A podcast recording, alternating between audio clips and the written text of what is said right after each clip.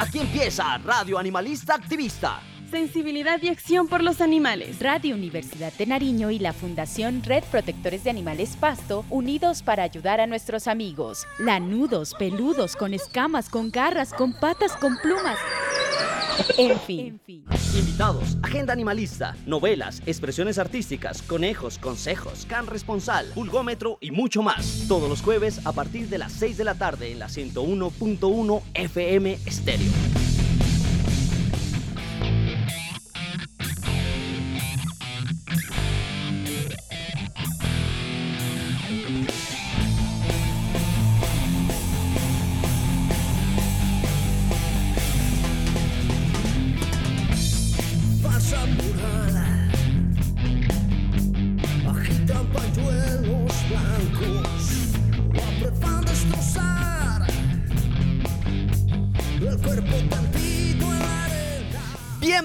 A Radio Animalista Activista en la 101.1 FM Estéreo Radio Universidad de Nariño. Seguimos trabajando para ayudar a los seres sintientes llamados animales no humanos.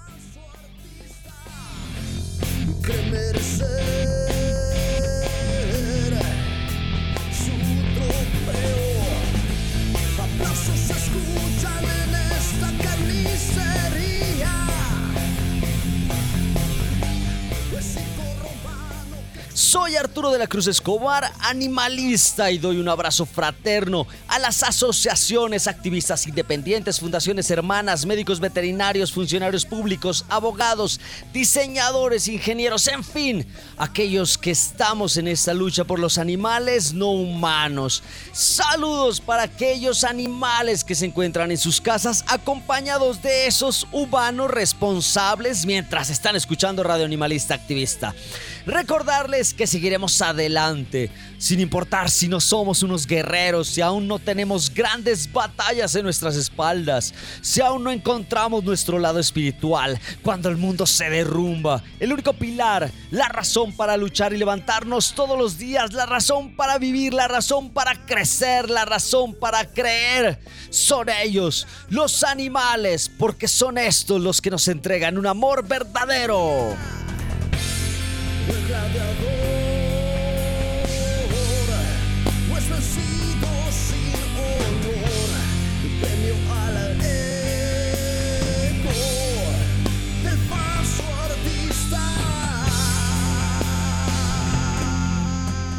Colombia es el único país fuera de África en donde es posible encontrar una población de hipopótamos que vive en estado silvestre. El tema de hoy, el gigante del lago de Radio Ambulante aquí en Radio Animalista Activista. Así que demos inicio a esta Radio Animalista con nuestro activista invitado. Activista invitado, no solo palabras, acciones. Hoy volveré a buscar algo para llevar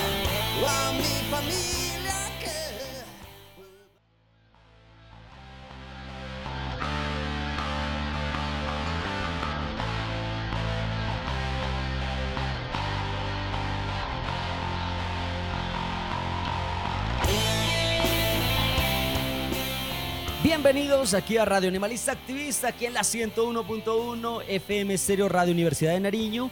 Y eh, quien se quiera comunicar con nosotros, nos pueden escribir a nuestro WhatsApp y nuestro MiauSap al número eh, 57 316 65 35 290. Lo repito, este WhatsApp y este MiauSap, el número 57 316 65 35 290 o al correo arturo de la cruz animalista arroba gmail.com. En el tema de hoy, el gigante del lago que lo hace Radio Ambulante, vamos a hablar acerca de los hipopótamos que están en Colombia. Pero lo primero que hice fue eh, consultarle a mi chat Pau, chat Pau, eh, ¿qué, características tienen los hipopótamos. Y lo que me da el chat Pau, lo que me genera es lo siguiente. Eh, los hipopótamos son mamíferos semiacuáticos que habitan en regiones de agua dulce de África. Algunas de las características que tienen estos hipopótamos son tamaño. Eh, son animales grandes y robustos que pueden llegar a medir hasta 4 metros de largo y pesar hasta 1500 kilos. Piel. Es una piel gruesa, eh, casi sin pelo, de color gris oscuro o marrón. Secreta una sustancia rojiza que actúa eh, como protector solar y antibacterial. Dientes. Los hipopótamos tienen una dentición muy desarrollada con colmillos de hasta 50 centímetros de largo que utilizan para defenderse y luchar por su territorio. Alimentación, son herbívoros y se alimentan principalmente de hierba, aunque también pueden comer frutas y hojas de los árboles. Hábitat. Eh, los hipopótamos viven en ríos, lagos y en pantanos de África y pasan gran parte del día en el agua para mantener su piel hidratada y fresca.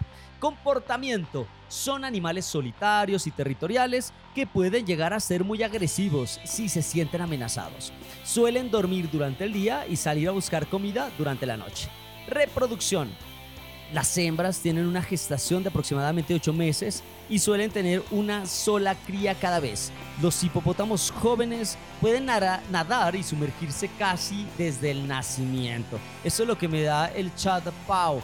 Y con esta información uno llega y se pregunta, bueno, ¿y en qué momento estos animales llegan acá a nuestra a nuestra a nuestro país? Porque están en Colombia entonces, eh, ya remitiéndome también y buscando información, el mismo chatbot nos dice que obviamente no hay hipopótamos nativos en Colombia. Sin embargo, en el departamento de Antioquia, en el municipio de Doradal, hay una población de hipopótamos introducidas por Pablo Escobar, el patrón allá en los años 80.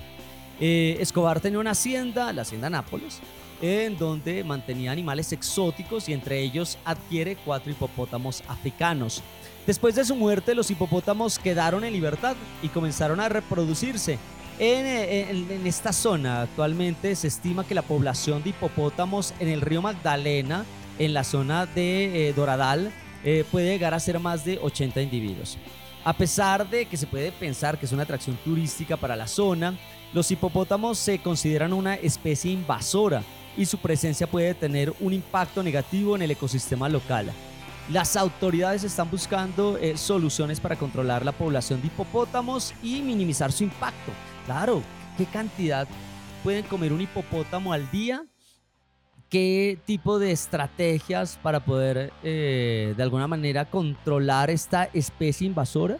Eh, porque si llega este, esta especie, pues va a afectar a las especies que tenemos acá en nuestra región ¿Qué, predadores tienes? Tú te las preguntas. Esto ha generado también luchas animalistas, ambientalistas, de todo.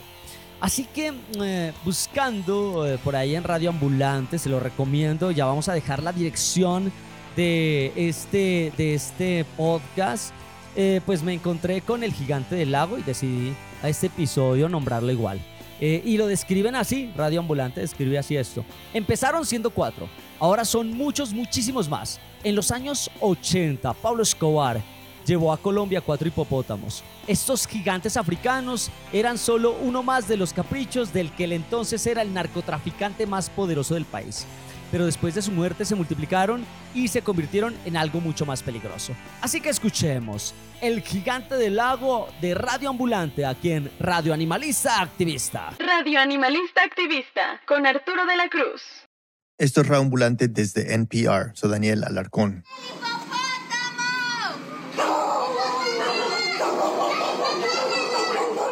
Este es un video publicado en mayo del 2019.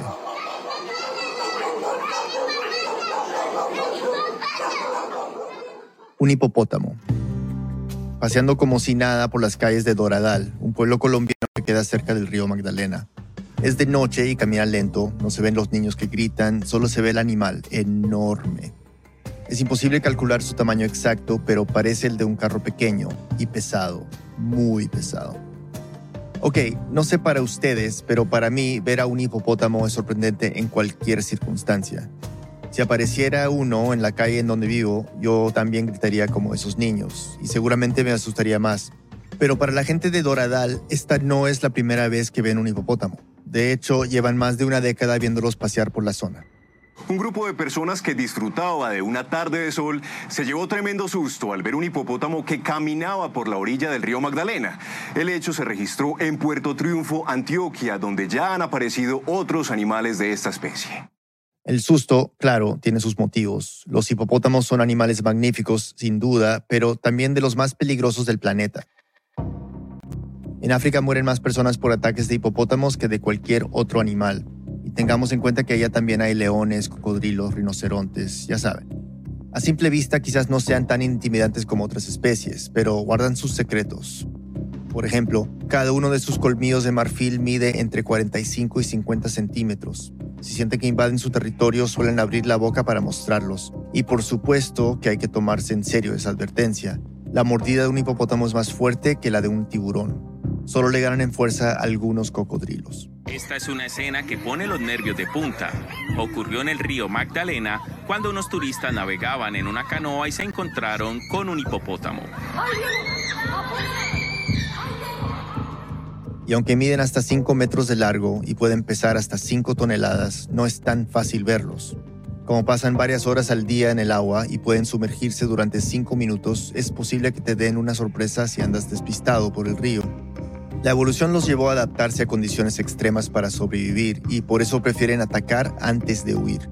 Pelean a muerte con otros animales por agua, territorio y alimento, que suele ser pasto, flores, hojas y frutas aunque se han registrado casos en los que comen carne cuando no hay nada más. Los hipopótamos son animales africanos y ese es el único continente donde deberían vivir en estado salvaje. Deberían, sí, pero a pesar de esto, Colombia es el único lugar fuera de África en donde existe una manada de hipopótamos salvajes. Y aunque pueda sonar pintoresco, su presencia ha traído consecuencias ecológicas y sociales muy graves. ¿Y cómo llegaron hasta ahí? Es una historia de negligencias, errores, desconocimientos, pero también tiene que ver con un hombre que controlaba esa región cercana al río Magdalena. Bueno, casi que el país. Uno de los hombres más violentos y ricos de Colombia. Uno que no quería cerdos, gallinas, vacas o cualquier otro animal común para su finca. Quería un animal más llamativo, un animal del tamaño de su ego. Ese hombre era Pablo Escobar.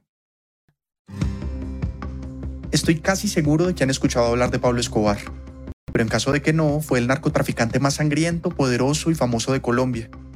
Uno de estos tipos acostumbrados a que sus caprichos se hagan realidad. En 1978, en un ataque de derroche, empezó a construir la gigantesca hacienda Nápoles a casi cuatro horas de Medellín. Desde hacía un tiempo venía comprando muchas tierras en la zona del Magdalena Medio y ahora tenía una propiedad de casi 2.000 hectáreas.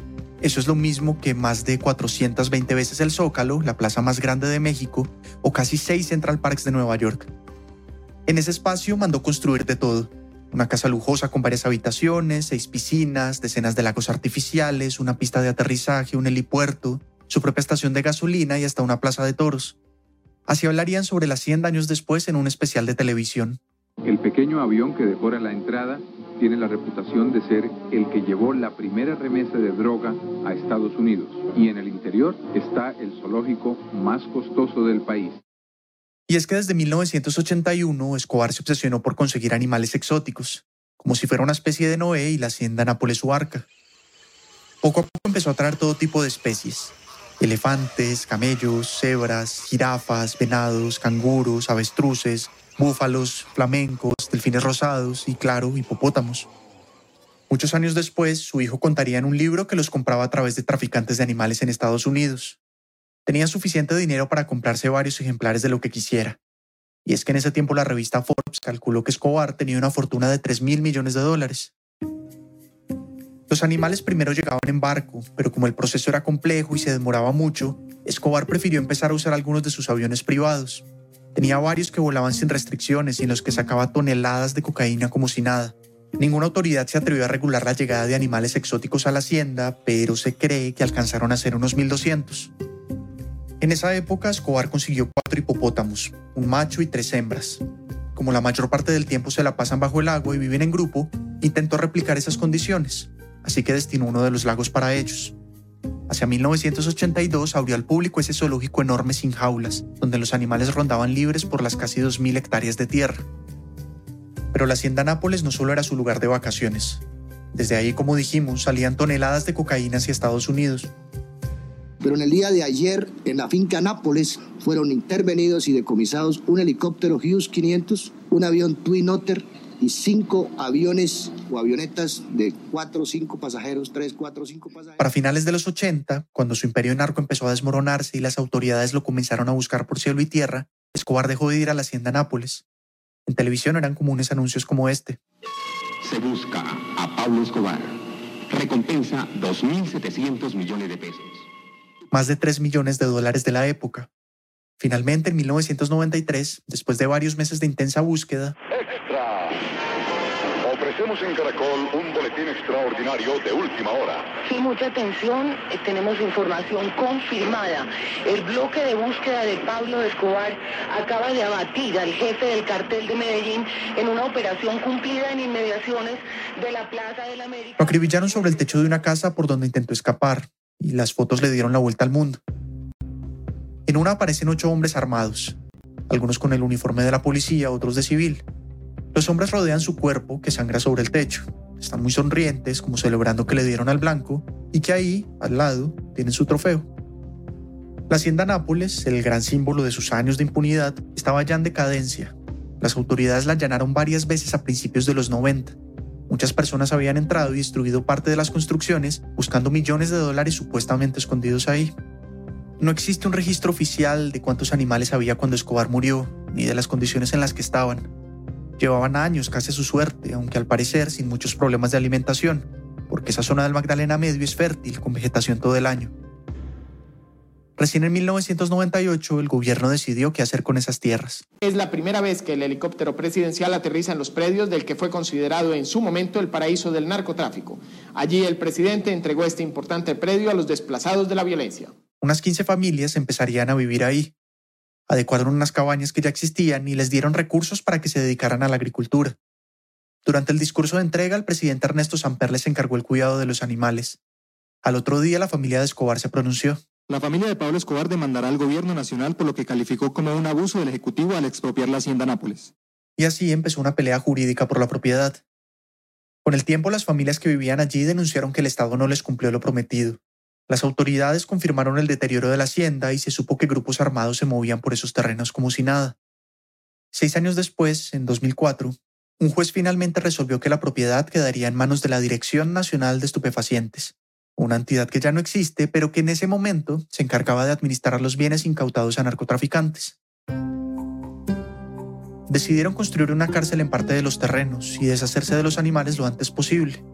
Se sabe que a muchos los capturaron y los enviaron a diferentes zoológicos dentro y fuera del país. Los únicos que se quedaron fueron los hipopótamos y no es tan difícil adivinar por qué. Ya sabemos que no les gusta que los molesten y se imaginarán lo difícil que es intentar sacarlos de un lago donde se la pasan sumergidos la mayor parte del tiempo. Según explicó la Dirección Nacional de Estupefacientes, desde 1985 los animales quedaron en manos de una entidad ambiental que también se acabó. Por eso insistió en no tener ninguna responsabilidad ni técnica ni jurídica sobre los hipopótamos y optó por dejarlos en la hacienda y no hacerse cargo de ellos.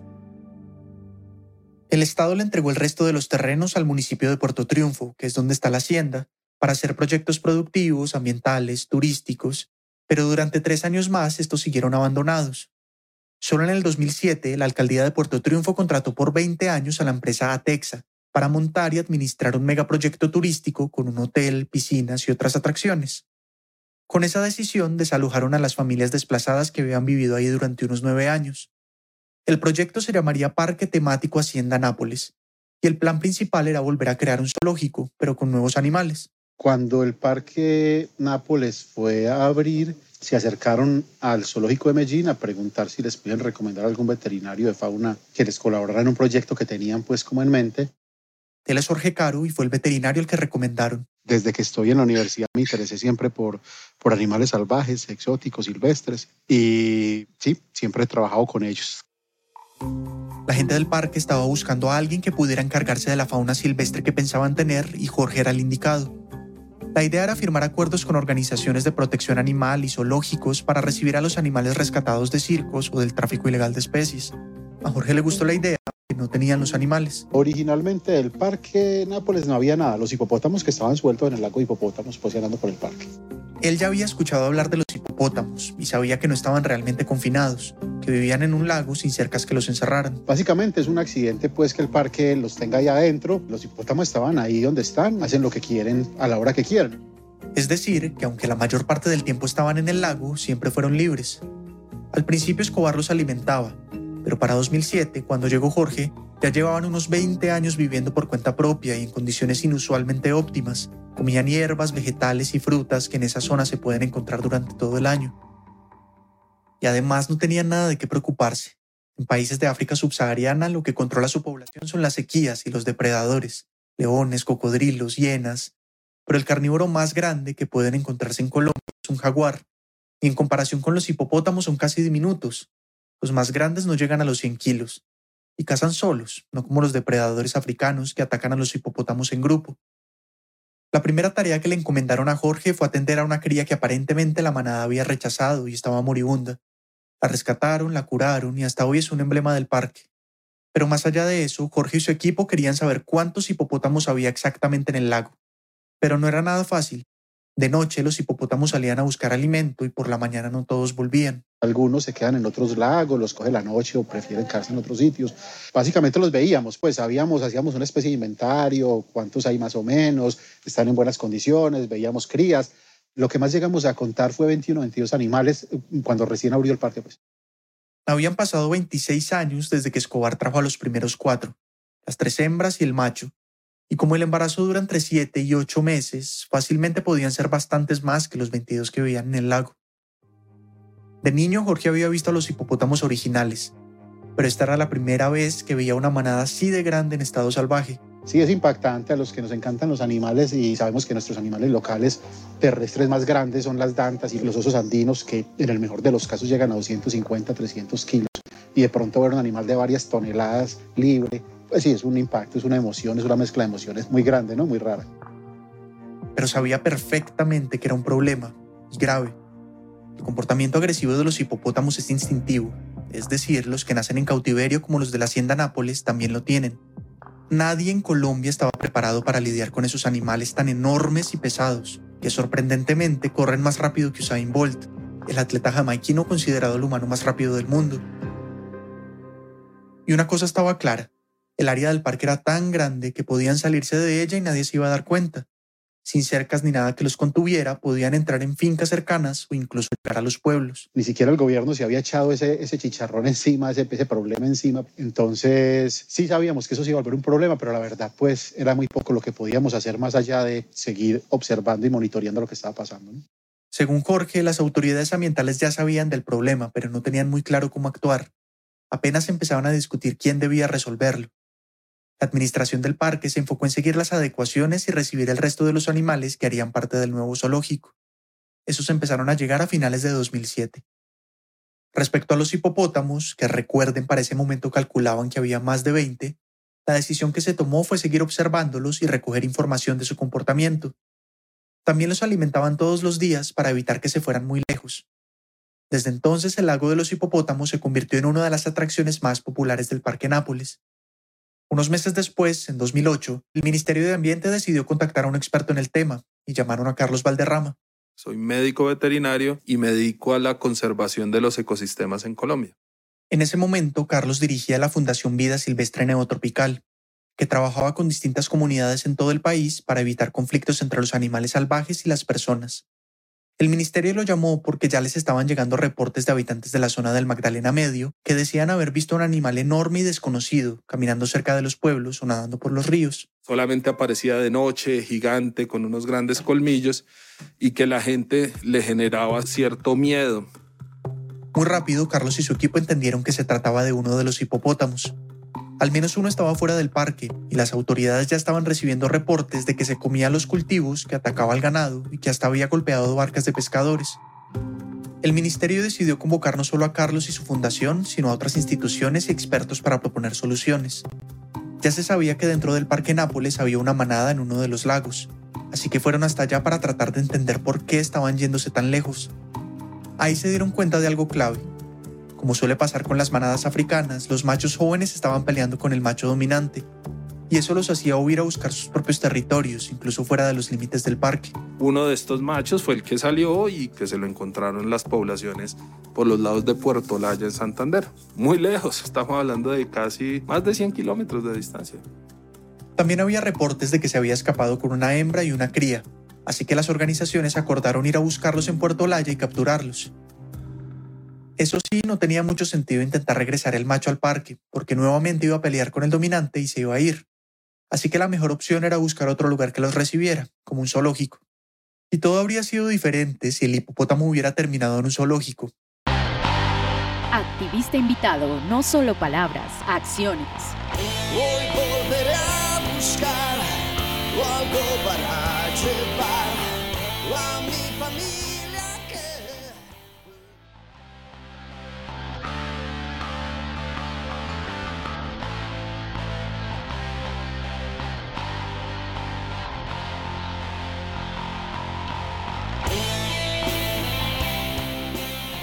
Esto es Radio Animalista Activista. Estamos aquí en la 101.1 FM Stereo.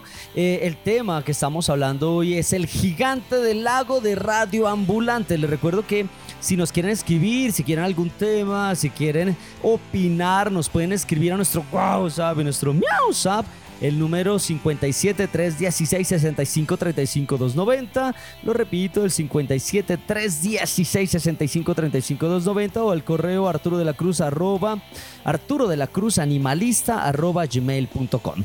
Eh, estamos hablando de aquellos hipopótamos, aquellos gigantes que trae Pablo Escobar en los años 80. Eh, un episodio de Radio Ambulante en donde nos habla de que Colombia sigue siendo el único lugar de Latinoamérica con hipopótamos salvajes. eh, que eh, en el 81, en 1981, Pablo Escobar trae un macho y tres hembras. En los 90, eh, la hacienda de Pablo Escobar cae en decadencia. En el 98 eh, se decide qué hacer con eh, los animales, con las tierras, perdón. En el 95 quedan a cargo algunas personas. En el 2007 eh, se empieza a gestar un megaproyecto turístico, parque temático Hacienda Nápoles y deciden sacar a las personas que de alguna manera estaban cuidando los animales que había traído Pablo Escobar y por ahí contactan a un médico veterinario, eh, Jorge Caro, que trabaja con fauna silvestre.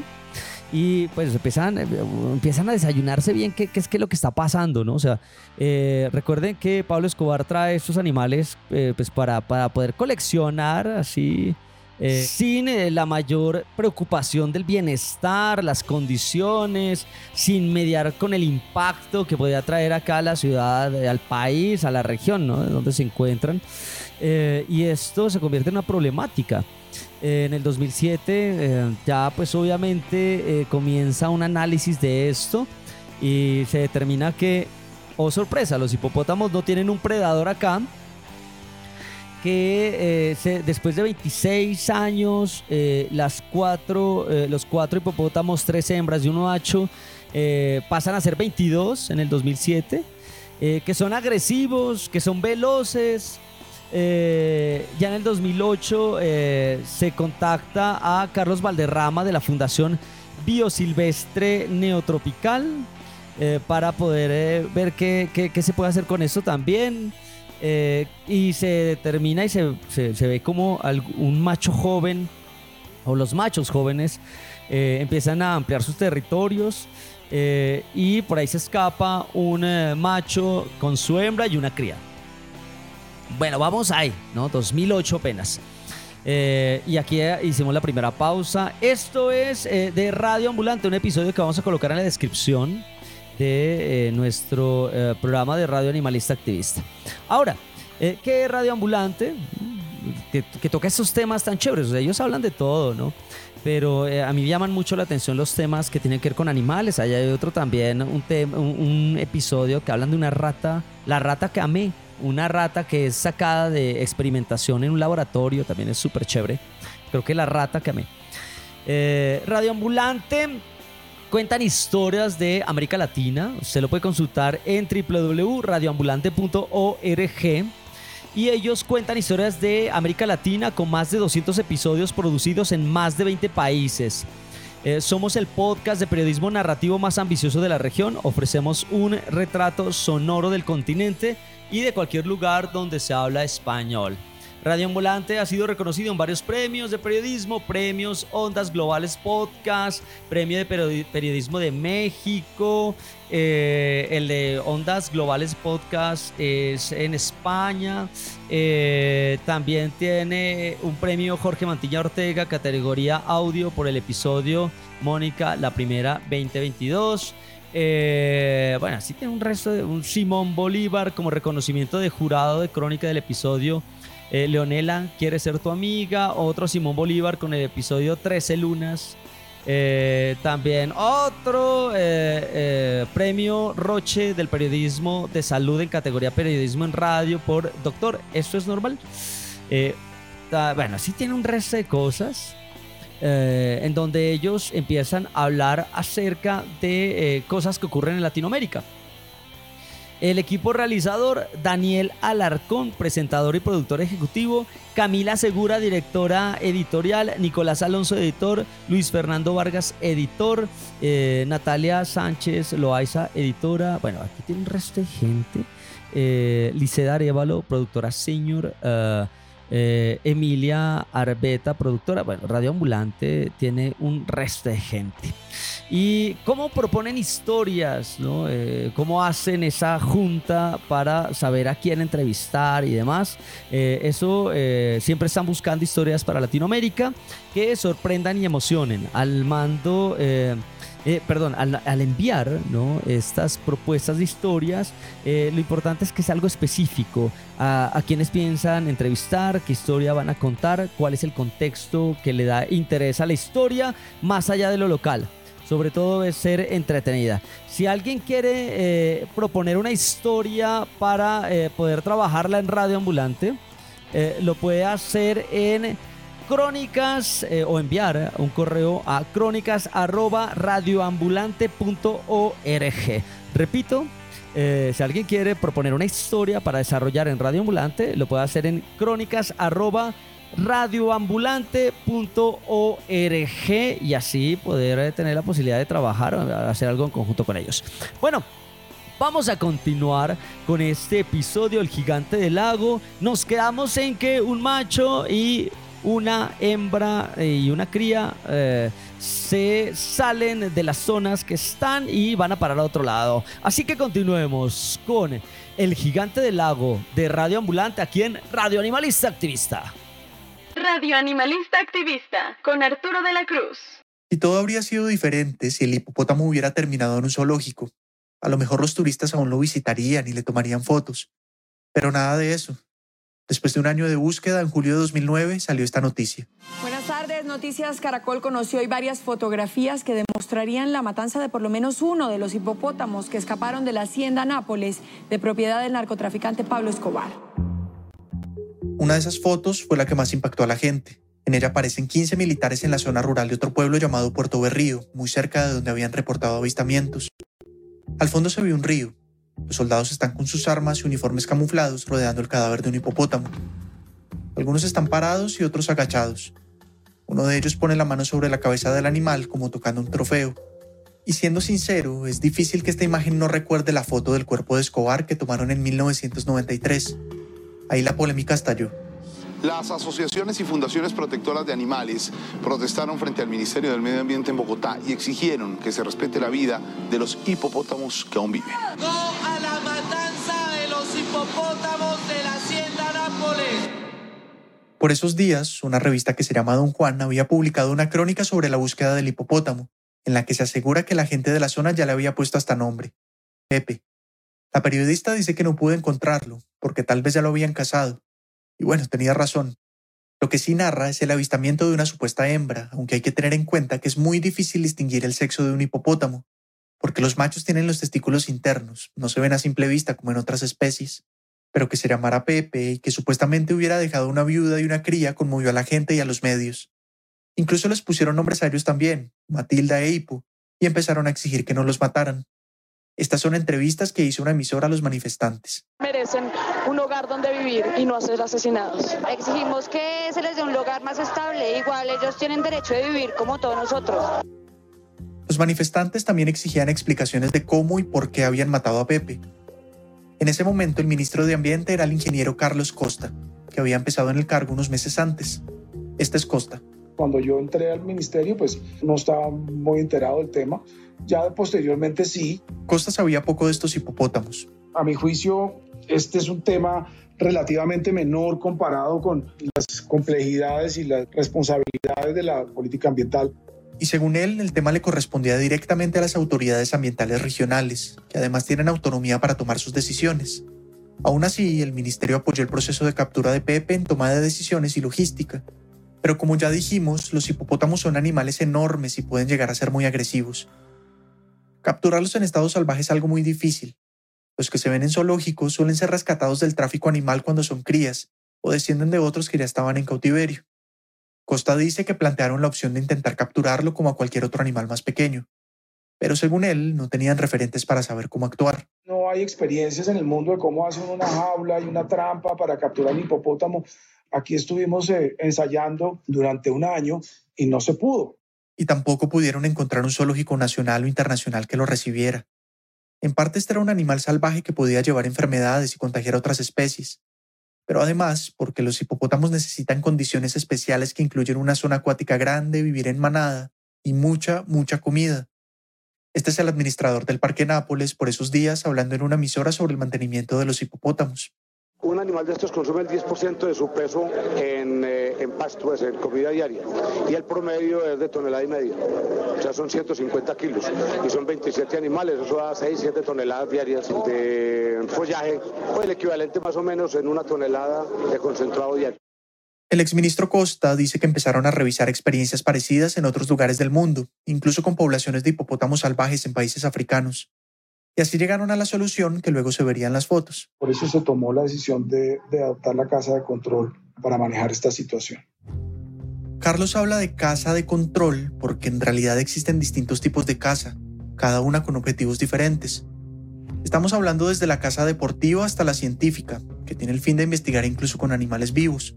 Y claro, está la casa ilegal, que trafica con especies exóticas o partes de ellas, haciendo un enorme daño al medio ambiente y hasta llevando a varias de ellas a la extinción.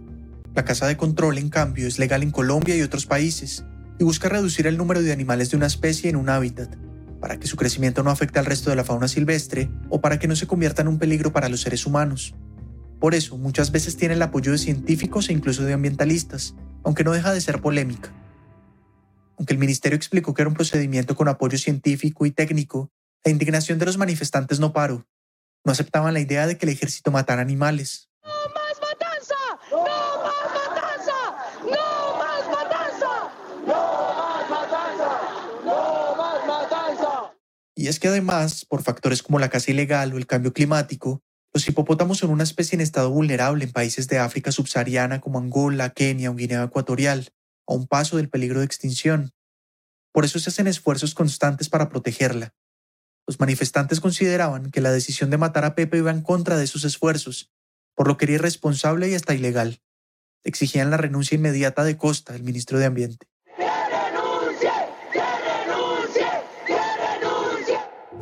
Con el paso de los días, la noticia de la muerte de Pepe empezó a aparecer en los medios internacionales y la polémica a crecer cada vez más.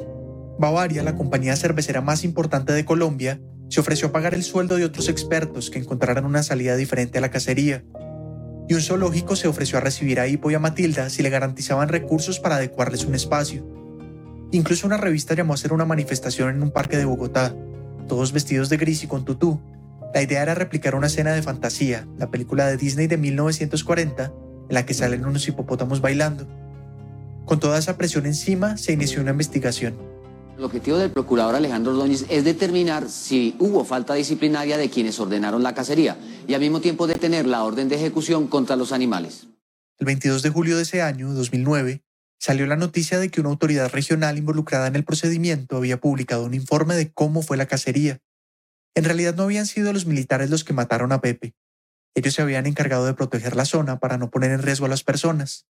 Los que habían disparado, decía el informe, eran dos cazadores contratados para eso. Este es un programa de una emisora de radio en el que hablan sobre ese informe.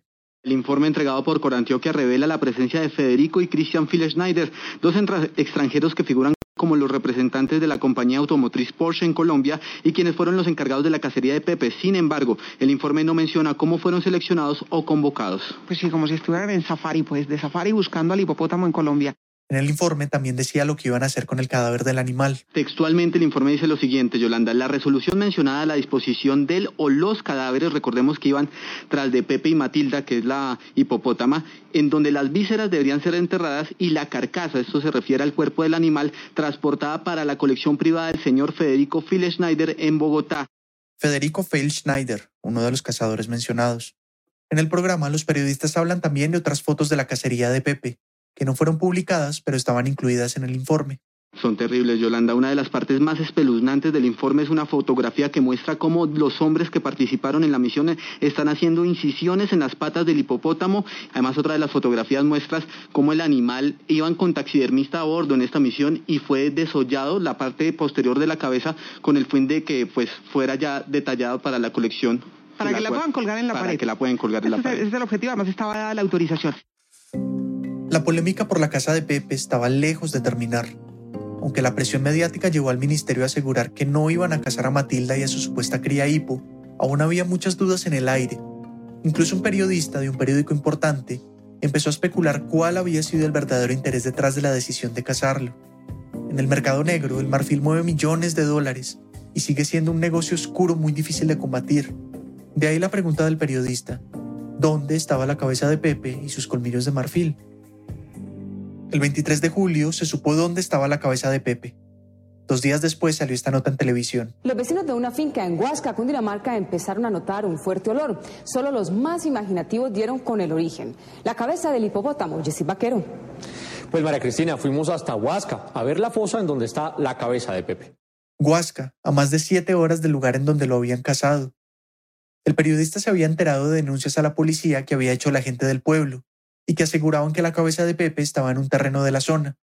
El mal olor indicaba que había algo grande enterrado ahí. Noticias 1 llegó hasta el lugar donde solo había un caballo, una casa vacía y este hueco tapado con ramas, en donde reposaría el cráneo del mamífero de más de dos toneladas de peso. Aparentemente, los vecinos del sector no sabían nada de Pepe, pero sí del dueño del terreno. Carlos Valderrama, el veterinario de la Fundación Vida Silvestre Neotropical al que ya escuchamos antes. El mismo que el ministerio contactó por ser experto en evitar conflictos entre comunidades y animales salvajes. En esa misma nota televisiva entrevistaron a Carlos y él confirmó que esa era su propiedad y que efectivamente la cabeza del hipopótamo estaba enterrada ahí. La cabeza está completa, tiene todos sus, sus accesorios. La cabeza simplemente fue removida y enterrada tal cual se retiró. También dijo que no se trataba de un trofeo para los cazadores, como se había especulado, sino que sería donado a un parque museo a las afueras de Bogotá, el Parque Jaime Duque. Aunque no aclaró la razón por la que se tomó la decisión de exhibirla, sí explicó por qué tenían que enterrarla. para que el proceso de descomposición continúe sin producción de malos olores. Pero algo debían estar haciendo mal, porque fue precisamente el mal olor lo que atrajo a los vecinos y luego a los periodistas. En todo caso, la idea de enterrarla es que los tejidos blandos se descompongan y quede solo el cráneo. Luego de eso, se le hace un proceso de taxidermia y así se puede exhibir. Esas explicaciones las dio Carlos, pero la historia de la cabeza siguió en los medios. El 27 de julio, uno de los cazadores fue entrevistado por primera vez en un programa de radio, el mismo que, según el informe, iba a recibir la cabeza para su colección privada. Es don Frederick Fall Schneider. Es el hombre que mató a Pepe. Aunque tiene nombre alemán y en ese momento vivía en Alemania, es colombiano. También es cazador profesional de la Federación Colombiana de Tiro y Caza Deportiva. Señor Schneider, ¿a usted quién le pide que haga este trabajo? A mí me contactó el doctor Carlos Andrés Valderrama de la Fundación Vida Silvestre Neotropical. Del hipopótamo dijo sabía poco, lo que había aparecido en las noticias, que era macho y se había salido del Parque Nápoles, quizás con una hembra y su cría. En la entrevista el periodista dice que para cazar un hipopótamo con el menor sufrimiento se necesita experiencia, muy buena puntería y un arma específica con munición mortal. Todo eso lo tenía Fail Schneider. Señor Schneider, eh, ¿qué tipo de arma utilizó para matar a Pepe? Un rifle 375. ¿A qué distancia estaba usted de Pepe? A unos 80 metros. Le preguntaron si lo que lo motivó a aceptar el encargo de matarlo fue quedarse con la cabeza. Y aunque aclaró que en un principio sí se la ofrecieron, aseguró que él mismo la rechazó. Entonces, si usted decidió declinar esa propuesta, ¿usted cobró algún tipo de dinero por matar al animal? No, Dios mío, no, yo hice esto como un favor que me pidieron porque conozco la peligrosidad de ese procedimiento y porque tengo la experiencia y el arma adecuada y la puntería necesaria para hacerlo. La idea de conservar la cabeza, me explicó Carlos Valderrama, era realizar una exhibición educativa contra el tráfico ilegal de fauna, el motivo por el cual los hipopótamos habían llegado años atrás a manos de Pablo Escobar. Todo esto estaba especificado en un permiso legal que dio en junio de 2009 la Corporación Regional del Centro de Antioquia. Ahí se detalla todo el procedimiento y sus motivos ambientales. Y deja claro algo. Si encuentran a la cría, deben contemplar la posibilidad de capturarla con vida y llevarla al mismo parque Jaime Duque. Todo se hizo con los protocolos que se deben hacer. ¿Qué es que se robó la cabeza? ¿Cómo que me la robé si está firmado que yo me la llevé? Hay un permiso de transporte de la cabeza donde yo digo que me la voy a llevar para hacer el procedimiento. Cuando estuviera listo el proceso de taxidermia, asegura Carlos, la cabeza de Pepe llegaría intacta al Parque Jaime Duque. Y eso no había sido decisión suya. Los hipopótamos son parte de los bienes que incautaron las autoridades en la hacienda Nápoles. Es que los hipopótamos son propiedad del Estado. Entonces, el destino de los hipopótamos y el destino vivos o de sus partes, si se sacrifica algún individuo, es una decisión del gobierno, de las autoridades ambientales competentes. En agosto de 2009, después de unas semanas de polémica por la muerte de Pepe, la Procuraduría reafirmó que todo había sido legal, pero le recomendó a la Dirección Nacional de Estupefacientes que asumiera una política de manejo de fauna silvestre, aunque todo quedaría en eso, una recomendación.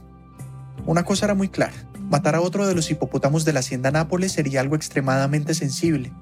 El sacrificio de Pepe había dejado muy afectada la imagen del Ministerio de Ambiente y ponía en duda cualquier decisión futura que se tomara sobre el tema.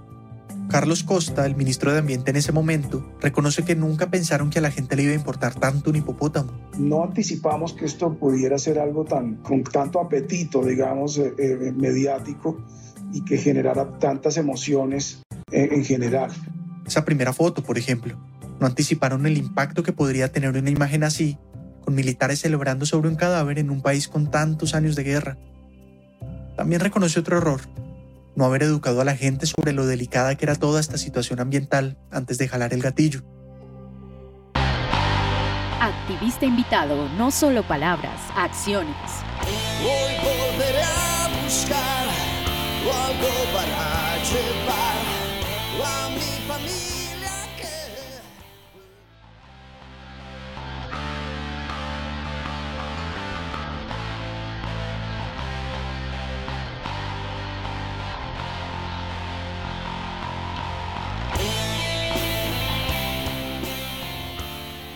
En Radio Animalista Activista, aquí en la 101.1 FM Estéreo, Radio Universidad de Nariño, y esto que es Radio Animalista Activista. Eh, quien se quiera comunicar con nosotros, eh, no se olviden que nos pueden escribir a nuestro WhatsApp, nuestro Miau, ¿sabe? El número 57 316 65 35 290.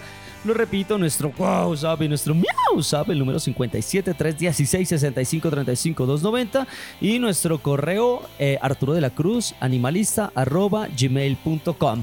Estamos eh, presentando el gigante del lago de Radio Ambulante. Aquellas personas que de pronto nos escuchan en este momento. eh, Radio Ambulante tiene una serie de episodios eh, de historias de Latinoamérica y eh, en esta ocasión eh, estamos hablando acerca de los hipopótamos que traen en los 80 Pablo Escobar, cuatro animales que comienzan a reproducirse de manera increíble acá en, en nuestro país, que es el único lugar de Latinoamérica que tiene hipopótamos como fauna silvestre invasora.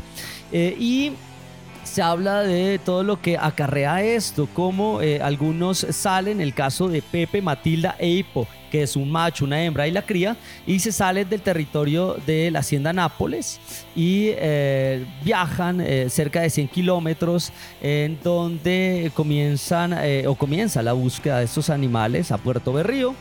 Eh, y como eh, hay eh, una cacería, 15 militares cazan al hipopótamo Pepe. Esto genera una serie de marchas y de protestas, claro, ante este tipo de asesinato de fauna silvestre. Carlos Costa, el ministro de Ambiente de ese entonces, pues sabía muy poco de esta fauna silvestre y de qué daño podía hacer a la región. Zoológicos de pronto dicen, bueno, eh, eh, es difícil eh, eh, poder llevar o tenerlos y los que existen eh, bueno, nadie se hacía cargo, pues.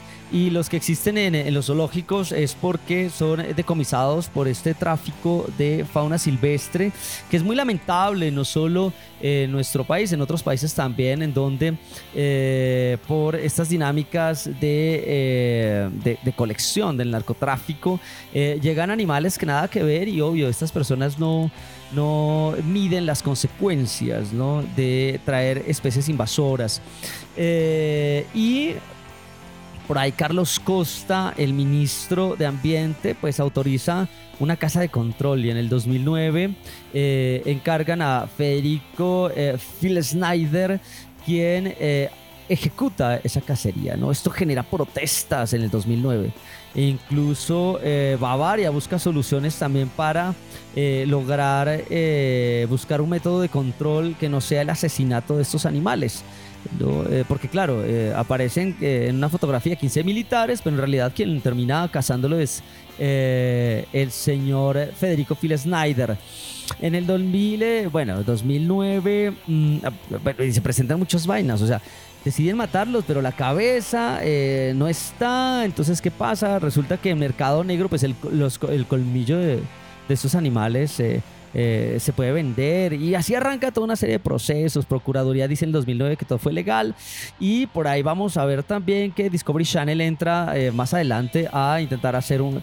y hacen ya la esterilización de uno de los animales. Y esto es toda una odisea, pues. Eh, nos coloca a reflexionar muchas cosas. Eh, la fauna silvestre hay que dejarla quietica allá donde está.